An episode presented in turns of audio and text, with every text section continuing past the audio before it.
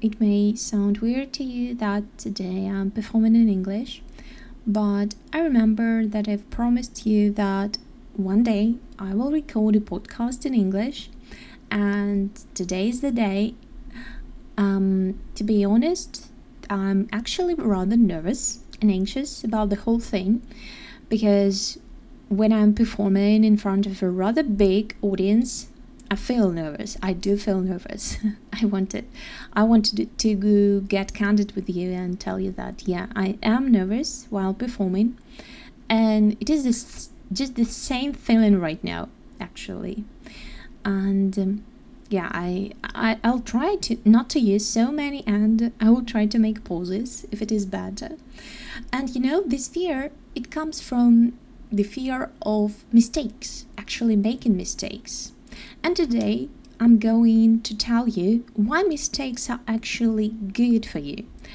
And maybe you remember that this week I've told you that I'm starting on a language coaching course, which is definitely my cup of tea. And on this course, um, I was told that actually I need to encourage my students that making mistakes is actually totally fine and um, to be honest, it's a rather tough thing for me because I'm the person who is afraid of imperfection. I'm the person who is afraid to show my vulnerability, but I know that I shouldn't.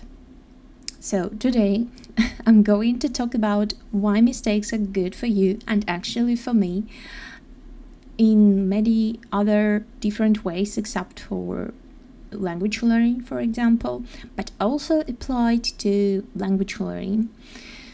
And I want to start with the thing that sometimes you think that your mistakes are so gross that you if someone notices your oversight it could seem that the end of the world is really really close and everyone will accuse you of your incompetence, but it's not. It's actually really, really beneficial for you, not only for social acceptance, but also for an increase in brain efficiency. Yeah, it works so. I'm really grateful to the course that I was told how mistakes are actually good for our brain, so I'll tell you later. And I want to note now that I'm not talking about like huge mistakes and not the cases when your work is jam packed with mistakes because it's about your attention span and responsibility and something different. It's about the mistakes in everyday life by committing which you feel out of place.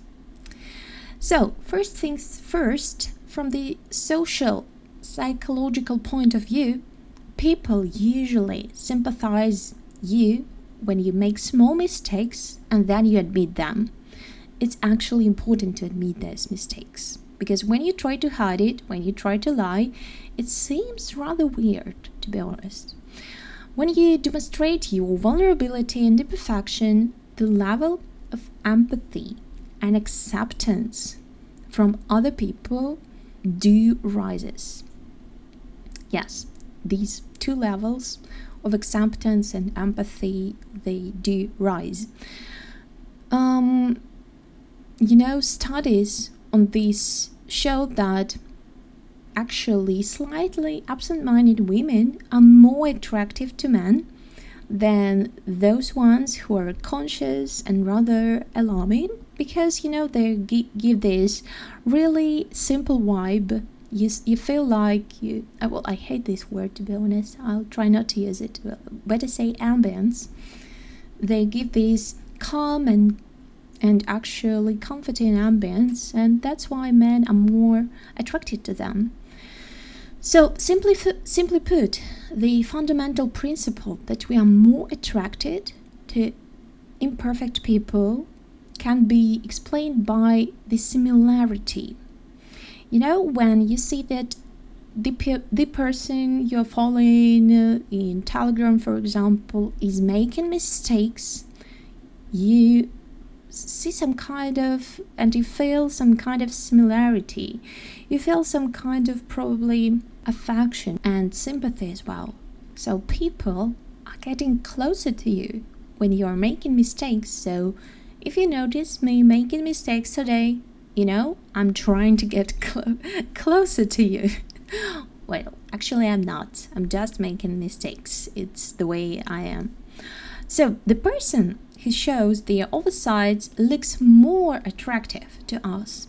And if you're a speaker in front of a big audience, something like TED Talk, you will definitely definitely attract more attention if you make just small mistakes publicly. What is more, when we make mistakes, we gain some life experience by trial and error, as I always say. You know, everything that you have today was formed because you made some mistakes. You analyzed them, and slowly but surely you learned from them. So every small, even small achievement is because one day you've tried, one day you tried, you analyzed everything you did, and then you achieved your success.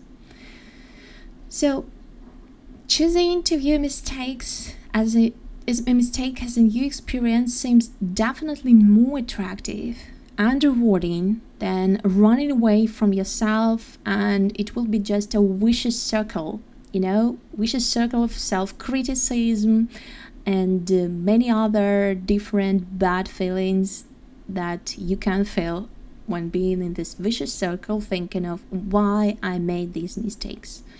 There is no reason why you made them. Think about how you can learn from them.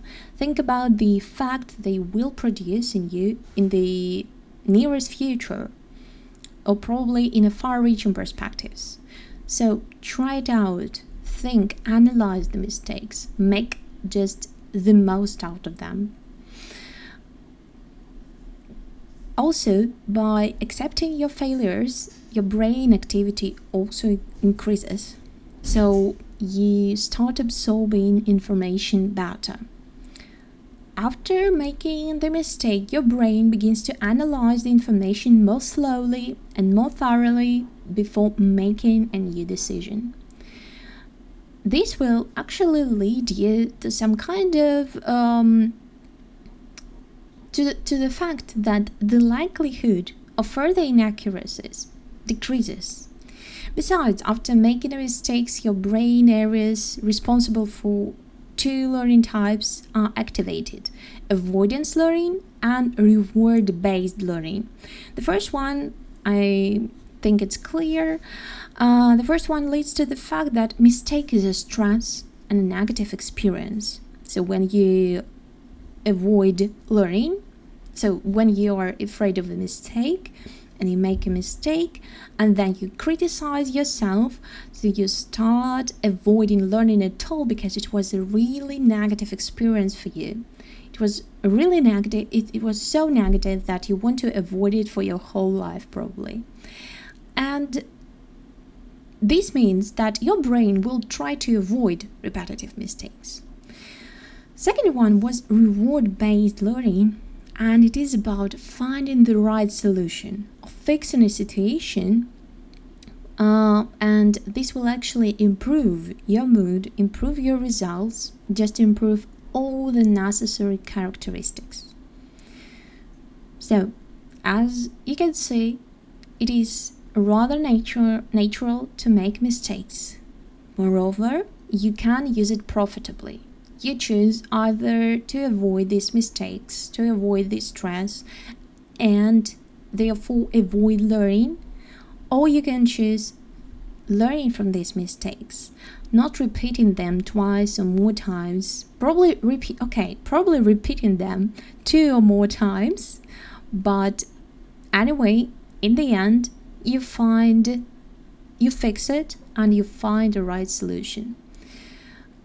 Admitting your mistake and not blaming yourself for oversight, you can win your audience's sympathy and gain really valuable life experience.